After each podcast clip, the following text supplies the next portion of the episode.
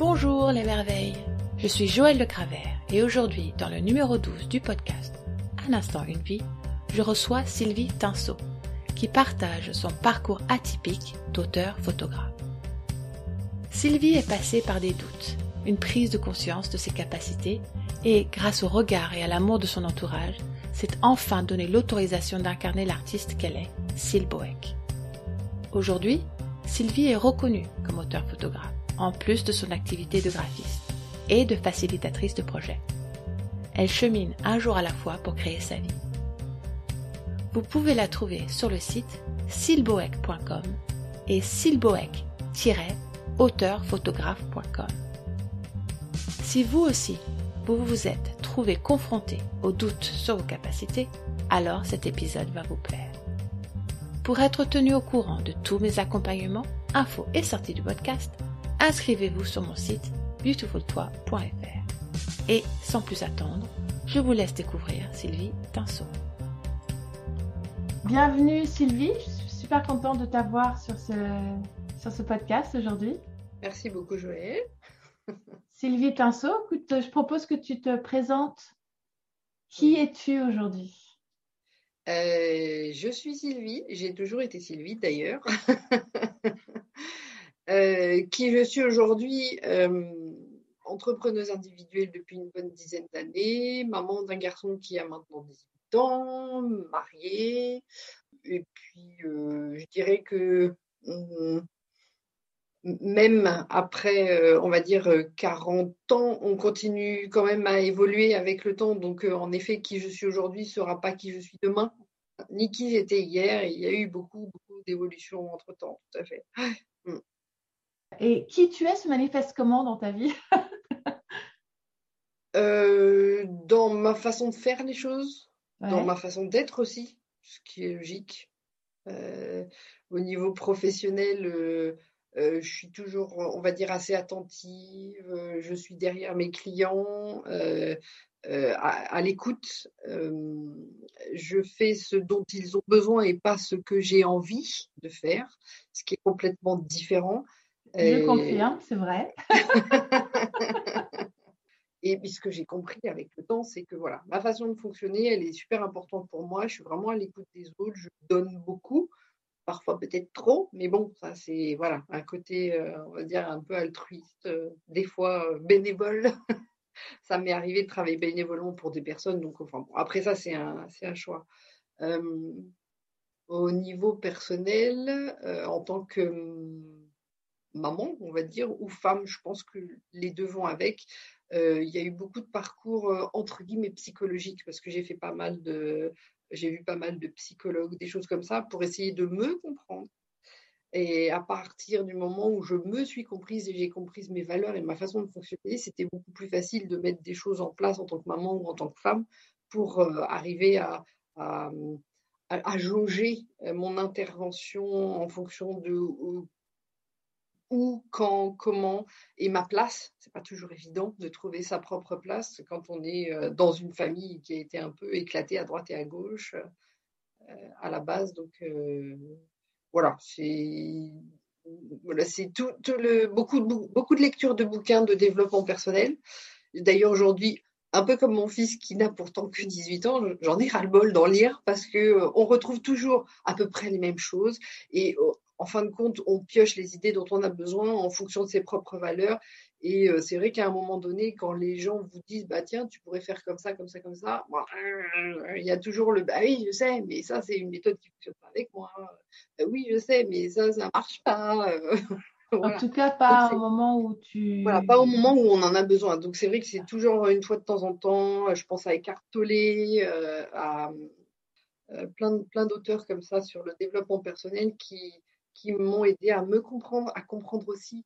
Euh, il y a un bouquin que j'ai tout, petit qui s'appelle euh, Apprivoiser sa part sombre, qui aussi permet de comprendre que, OK, on a des défauts, il faut savoir s'en servir quand il faut, euh, mais pas tout le temps tirer trop sur la corde, et puis surtout accepter ce côté. ce côté-là. Donc, côté peut-être un peu trop, comment on peut dire, des fois, que ce soit au niveau professionnel ou personnel, un peu trop avenante, un peu trop euh, vouloir faire les choses à la place des autres. un peu trop à mettre son grain de sel là où il faut pas, un peu trop aidante dans le sens où il faut laisser faire les autres. Voilà, il faut arriver à trouver à ajuster, ajuster tout ça, un espèce d'équilibre. Et je pense qu'avec le temps, il faut savoir les utiliser au fur et à mesure savoir exactement quand les placer. Mais tout est question d'équilibre. Ça, je pense que c'est assez important pour moi. Donc, euh, cet équilibre, tu le trouves aussi euh, avec ta vie d'artiste, je suppose? Oui, c'est vrai. Alors, ma vie, oui, la vie d'artiste, c'est la photographie. À la base, je devais être scientifique, mais ça n'a pas marché. Ensuite, euh, je suis passée en comptabilité parce que c'était plus facile à l'époque. Euh, donc j'étais partie pour un BTS compta et puis au final ça me plaisait pas et je suis partie dans le marketing donc tout ce qui est communication euh, mot qui n'était absolument pas dans le vocabulaire de mes parents euh, donc c'était très très drôle de voir comment la vie vous emmène sur un terrain qui n'était pas le vôtre au départ donc je suis complètement sortie de ma zone de confort pendant mes études en allant en communication marketing donc comment faire les choses jolies ce que j'aime beaucoup dans la photographie euh, c'est ce que je fais. Un de mes métiers, c'est la photographie, euh, et l'autre, c'est webmaster, graphiste. Donc voilà, c'est d'aider les gens à mieux se présenter, à être plus professionnels, à avoir une image d'eux, euh, on va dire, vue de l'extérieur qui est propre. C'est ce que j'appelle avoir une, cohérence graphique, une cohérence dans, dans, le discours, etc. c'est comme ça que je les accompagne. Et au niveau de la photographie, j'ai décidé il y a euh, quelques années de ça, bon, ça fait pas encore tout à fait dix ans, mais pas loin, euh, d'utiliser la photographie en tant qu'art. Et du coup, je livre mes pensées sur mes photos. Ça veut dire que je prends des photographies, alors que ce soit pour moi ou à, titre professionnel, euh, peu importe, mais j'utilise ma base de données photographique, beaucoup de macros, de la matière, des petites choses qui se touchent, des, des choses qu'on ressent. Et ensuite, je les imprime et j'écris dessus au fil de mes pensées. Donc, c'est vraiment thérapeutique. Euh, ça me permet de me vider la tête et euh, de faire exactement ce que je fais là, c'est-à-dire de, discuter avec moi-même, là pour le coup, de me poser des questions et de dire, OK, j'en suis aujourd'hui, qui je suis, euh, comment je vais aller dans quel sens, pourquoi j'ai ce problème-là en ce moment? Et du coup, je m'auto-analyse, je me fais l'avocat du diable. J'aime beaucoup dire les choses que je ne pense pas pour essayer de comprendre pourquoi je pense comme ça. Donc en fait, c'est voilà, c'est ça. Je me pose une question, je réponds à un truc qui est peut-être dans mon état d'esprit, je réponds carrément le contraire en disant mais oui, mais pourquoi est-ce que ce serait pas ça? Et j'essaie de faire un mélange de tout ça en trouvant ce qui me convient moi entre les deux. Donc c'est vraiment ce que j'écris dessus. Donc c'est vraiment au fil de ma pensée, c'est intellectualisé ou sentimentalisé, je sais pas comment on peut dire ça et euh, j'en ressors une, une, phrase euh, comme un, adage, comme un proverbe que j'invente en fonction du moment ou que je reprends si ça colle à mon sujet. Donc généralement sur une photo, euh, j'écris ce que je pense au moment où je le pense et sur un sujet très précis et j'en retire quelque chose. Voilà, donc ça peut durer 10 minutes, un quart d'heure, une demi-heure, une heure, trois jours, advienne que pourra. donc voilà, côté côté euh, artistique euh, en plus de, de mon travail de photographe et de, webmaster et de graphiste.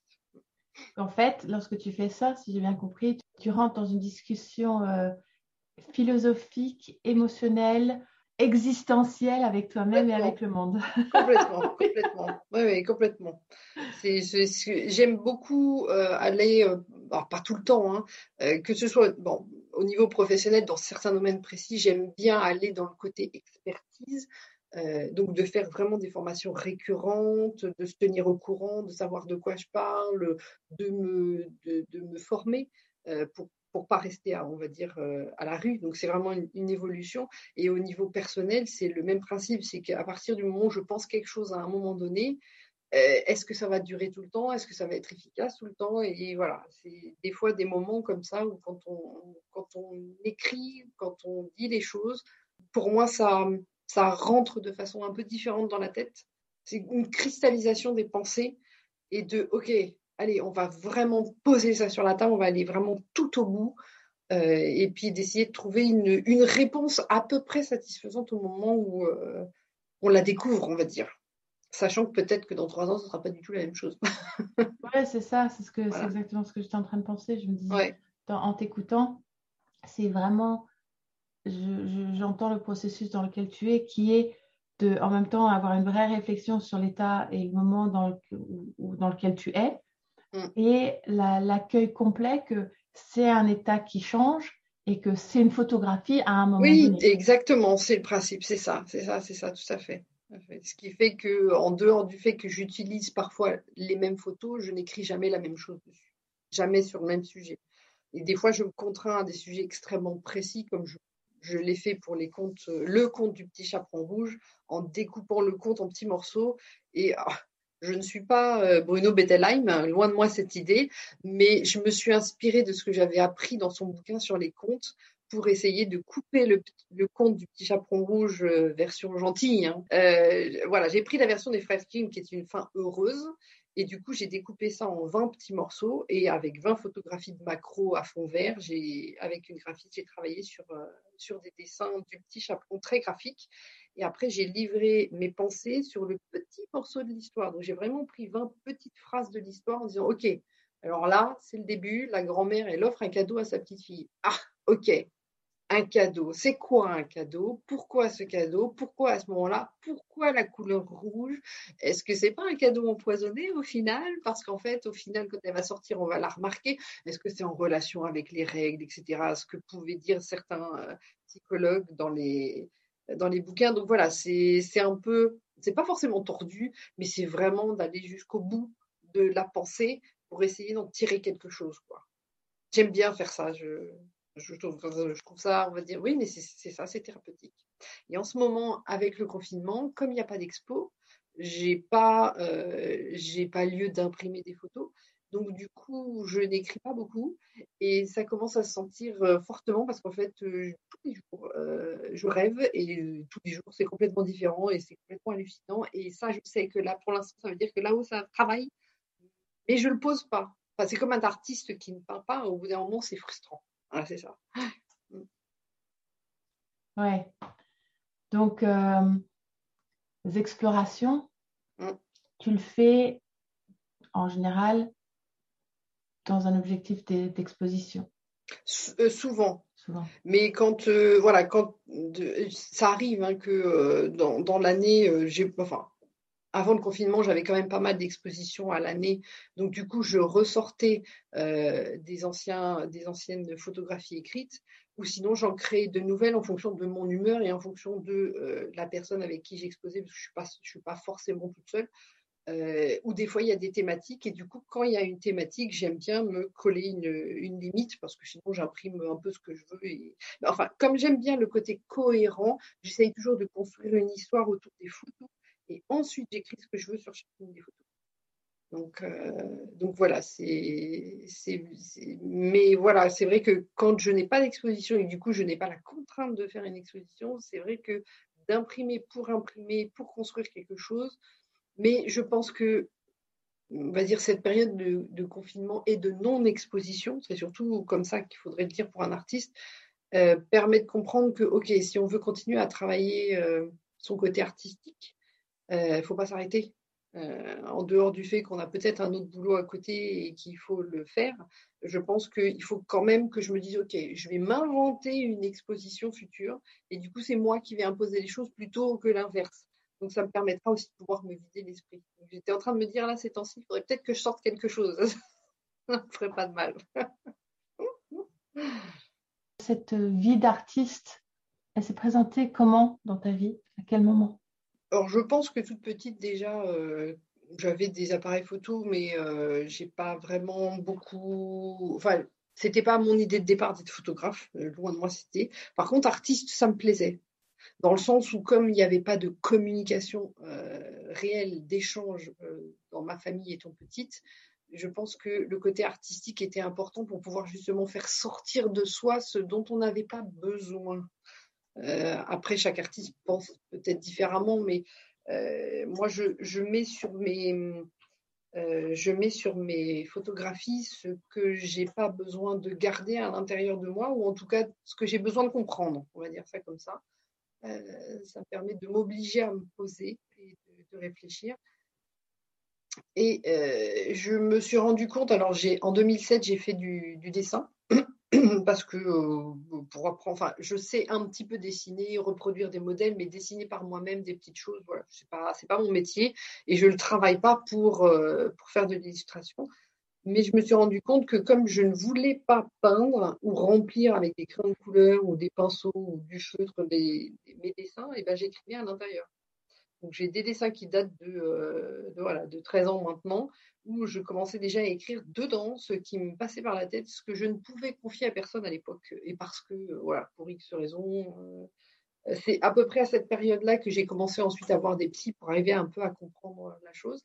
Et au fur et à mesure du temps, je me suis rendu compte, mais pourquoi je n'écrirais pas sur des photographies que moi je fais? Plutôt que de dessiner un modèle qu'on me donne ou des choses comme ça, parce qu'au final, c'est déjà la photo, c'est une vision personnelle, et ensuite réécrire encore quelque chose dessus. Donc, euh, j'ai eu un peu de mal à m'y mettre parce que euh, euh, je m'auto, hmm, ouais, je m'auto arrêter, je sais pas comment on peut dire ça, de, le faire en me disant mais non, si j'écris dessus, je vais gâcher ma photo, alors que je pensais que ma photo n'était pas suffisante en elle-même et qu'il fallait que je rajoute un truc. Donc voilà, c'était le, moment de passer le pas.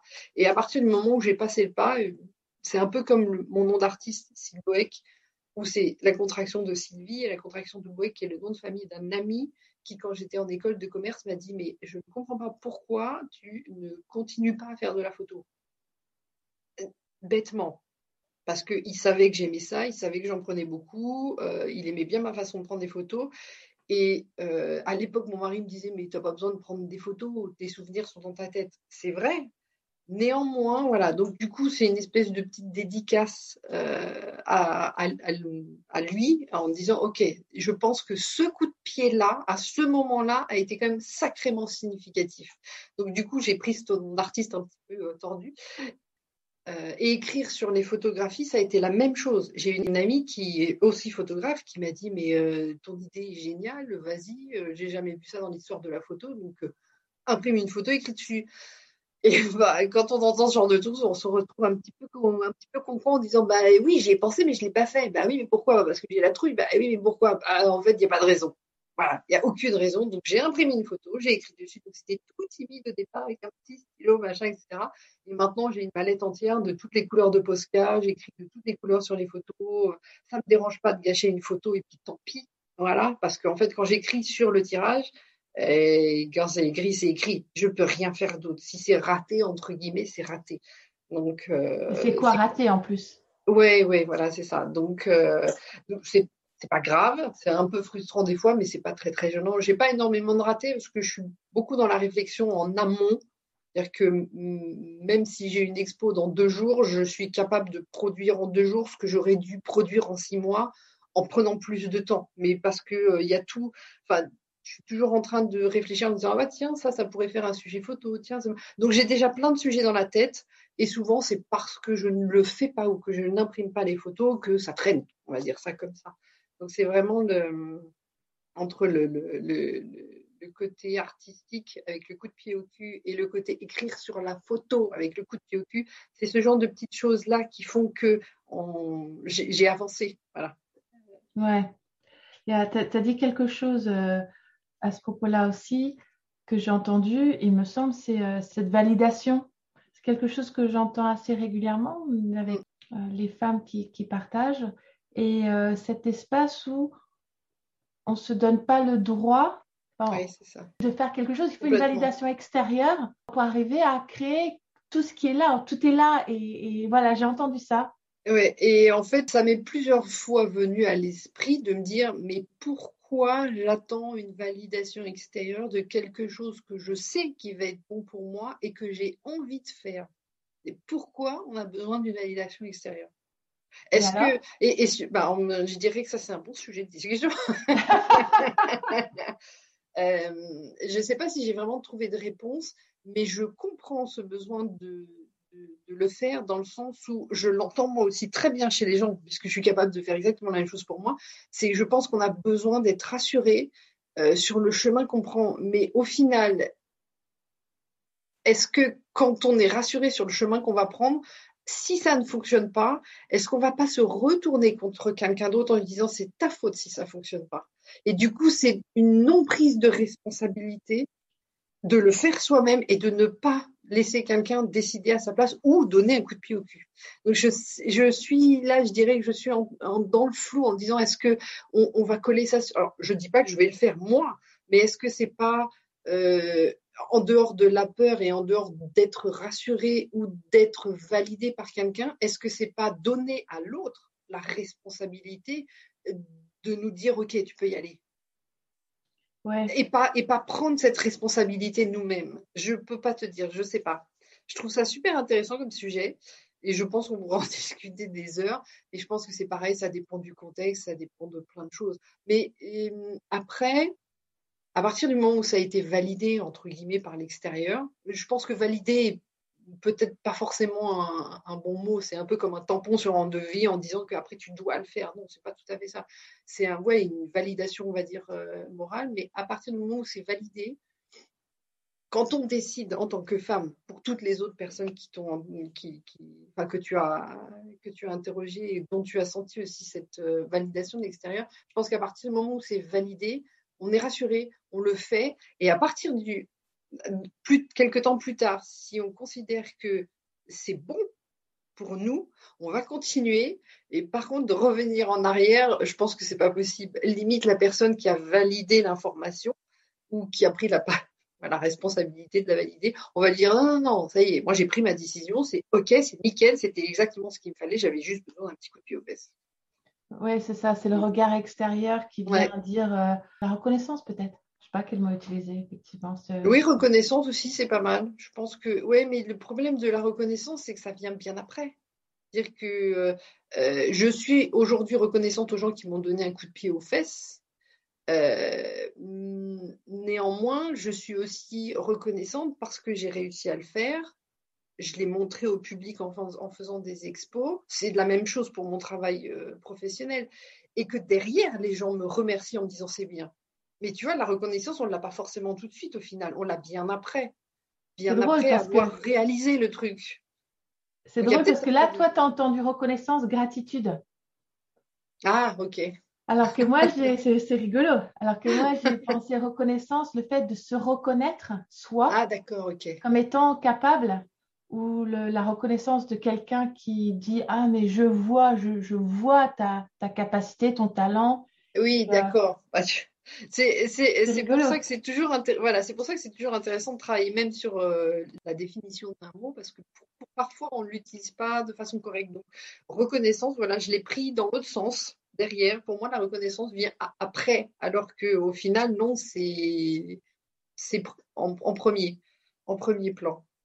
Bah, les deux peut-être. Bon sujet de discussion, voilà exactement. en quoi dans tout ce que tu as pu vivre en tant que femme et euh, maman, artiste, professionnelle, qu'est-ce qui a pour toi été le... Je vais utiliser le, terme cadeau, mais ce n'est pas forcément le cadeau, le, défi qui a amené le plus de cadeaux ou le cadeau qui a amené le plus de défis? Le moment qui peut-être pu te permettre de, transformer quelque chose fondamentalement dans ta vie. Est-ce que tu as eu ça? En fait, euh, souvent on me pose la question. Je ne pense pas que j'ai eu ce genre de cassure très très nette qui me font dire que j'ai eu un moment un basculement en me disant euh, il faut, changer tout, il faut aller de l'avant. Je pense que ça vient. Enfin, c'est un peu comme une pente qu'on monte tout doucement. Hmm quand on fait du vélo, qu'on pédale, qu'on pédale, qu'on pédale, au milieu, on est euh, crevé, et puis arrivé au bout, c'est oh, on a réussi. Donc c'est plus, euh, plus crescendo comme ça, sans forcément de feu d'artifice. Je m'attends plus à des feux d'artifice.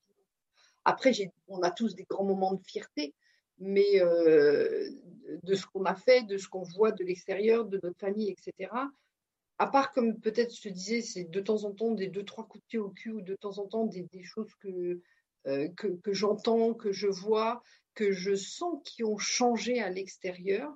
Euh, j'ai pas de grosses, de gros événements comme ça qui font que.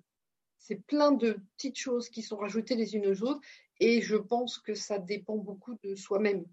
C'est-à-dire que son positionnement, sa, on va dire, droiture physique, euh, je ne sais pas forcément le mot, mais son, son, alignement, sa, ses prises de décision, mm. les actions qu'on fait ont toujours un impact sur ce qui se passe à l'extérieur. Toujours. Ça, s'est passé ce matin. J'étais pas sûre de pouvoir faire le truc avec toi. Qu'est-ce qui s'est passé ce matin? Mon fils avait très très mal à la tête. Il était, euh, il a eu un bac blanc de français hier. Il a un bac euh, écrit. Il a le bac blanc d'oral demain, mais il vient seulement de me le dire. Donc il stresse un petit peu, ce que je ne savais pas. Il n'a jamais vraiment passé d'examen à part son brevet. Donc comme il a 18 ans, ça évolue ces derniers temps, il y a eu beaucoup d'évolutions de son côté par rapport au fait que moi, de toute façon, ça fait un bout de temps que je me suis radoucie, que je gère les choses un peu différemment. Bêtement, hein, un adolescent, on le brosse dans le sens du poil pour avoir ce qu'on veut, hein, mais on est là quand il a besoin. Et je suis en conflit, on va dire, régulier avec mon mari parce que lui, il fait non, non, s'il n'est pas mort par terre enseignant, bah, il y va, quoi. Donc, grosso modo, je lui ai collé un doliprane, je lui ai dit, bah, tu dors une heure et puis tu essayes d'aller encore à 9 heures, sauf qu'à 9 heures, il n'y a pas été. Et au, bout d'un moment, j'étais fâchée, donc je me suis isolée, hein, le casque sur les oreilles, la musique à fond, et j'étais en, en, colère, j'ai dit plus rien, je ne parle plus à personne. Euh, et, du coup, bon, bah, son père est parti euh, l'engueuler. Le mot euh, a complètement affalé, machin. Il, a pris ses clics, ses claques, il est parti à l'école. Donc, si l'école appelle aujourd'hui, je tendrai le téléphone à mon mari en disant Tu gères, parce qu'aujourd'hui, je suis fâchée. C'est toi qui te débrouilles, parce qu'on n'est pas d'accord. Voilà.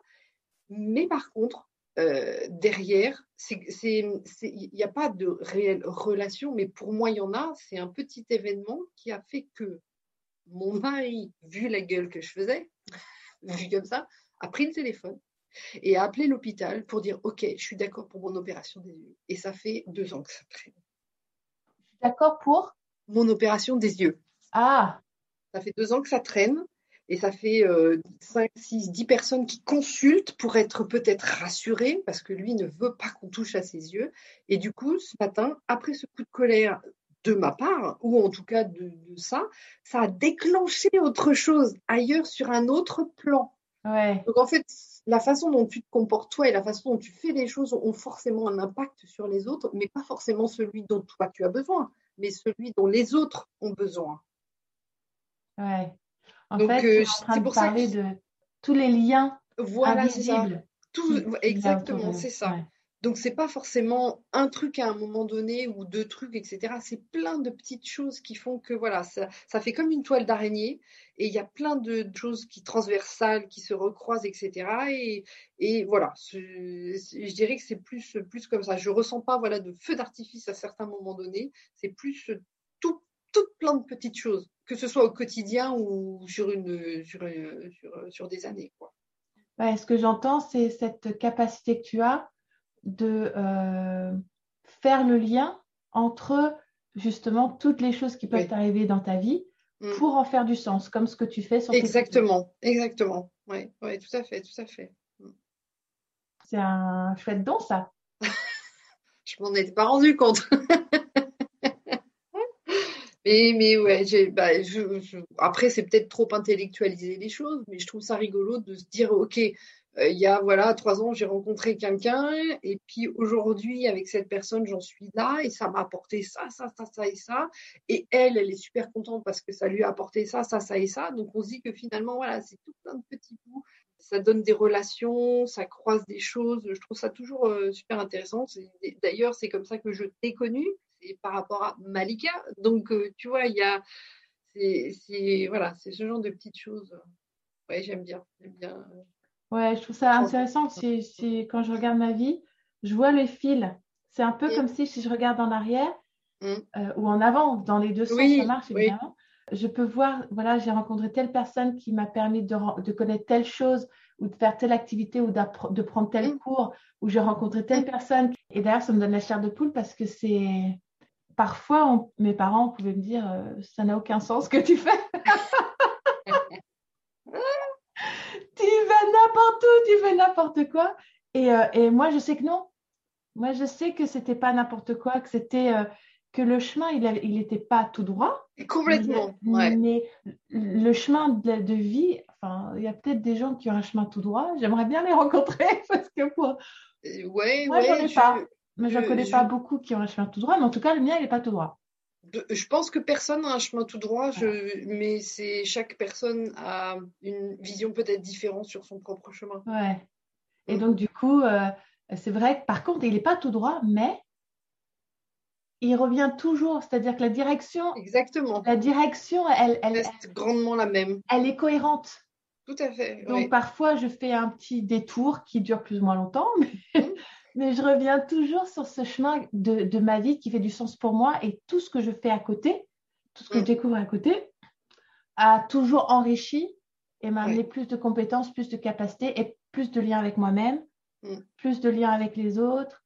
Euh, voilà, donc euh, c'est vrai que c'est sans, oublier, euh, après je sais pas, euh, je sais pas ce que j'entends, sans oublier le côté aussi négatif de certaines rencontres qui génèrent aussi de, un repositionnement de ce qu'on veut faire et qui génèrent aussi des réflexions sur, sur soi en se disant ok euh, si j'ai rencontré cette personne là à ce moment là ça veut dire qu'il y avait quelque chose qui collait pas et du coup tu vois ça redresse un peu la barre donc ça peut être positif comme ça peut être négatif mais il faut faut le sentir, le comprendre et savoir rebondir parce qu'après, on peut carrément euh, changer de chemin et partir en vrille. Euh, mais bon, Ah Donc, c'est voilà, c'est les, rencontres positives ou des rencontres négatives euh, qui font que je pense à une personne en particulier qui est une cliente et qui est devenue une amie. Euh, une rencontre extrêmement positive entre nous deux. Maintenant, on travaille ensemble, on est, euh, on est complètement à, l'opposé au niveau de l'organisation du travail. J'ai une façon très, très carrée de travailler. Elle, elle est commerciale, elle part dans tous les sens, etc. Et elle avait une gestionnaire qui l'aidait à gérer ses comptes, etc.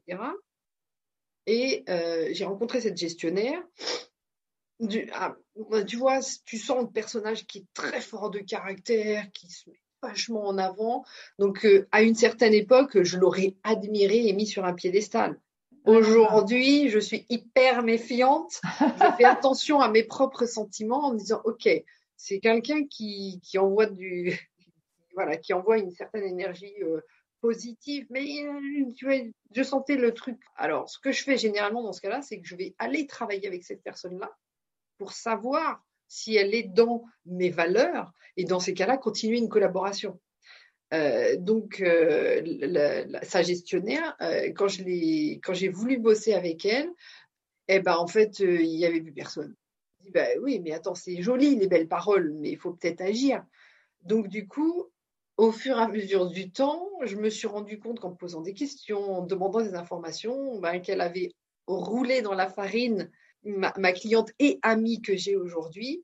Et en fait, c'était pas une rencontre positive. Alors, au final, pour moi, c'était ni positif ni négatif.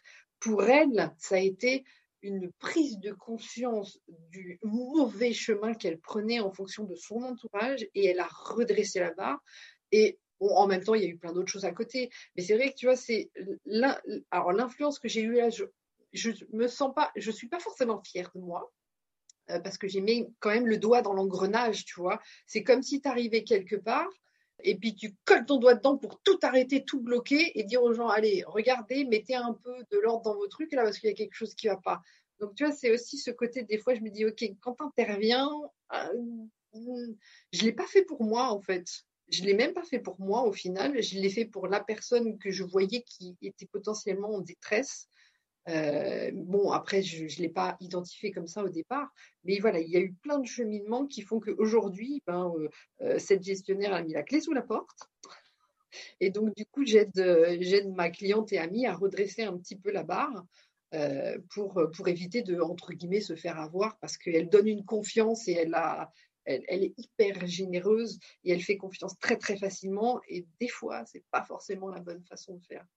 Donc, après, c'est ce travail, je, je lui impose pas forcément de faire ce travail-là, mais c'est vrai que je suis pas tendre des fois quand, euh, quand je lui dis les choses en disant écoute là, tu fais peut-être une bêtise quoi.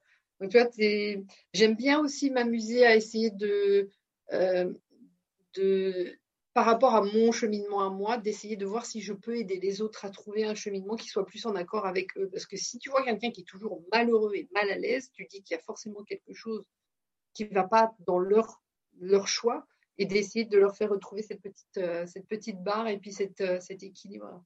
Donc c'est voilà, c'est pas toujours des rencontres super positives, c'est pas toujours des rencontres négatives. Et des fois, c'est voilà, mettre un peu son grain de sel là où euh, là où personne n'en a besoin, mais je sais pas. Enfin, ce que j'entends ce que tu partages là, c'est euh, peut-être euh, ce qui vient avec ton métier de, qui me ramène à, ton métier de photographe, de voir les choses peut-être sous des angles différents, dans cette capacité que tu as de, regarder les différents angles pour trouver la photo qui te convient.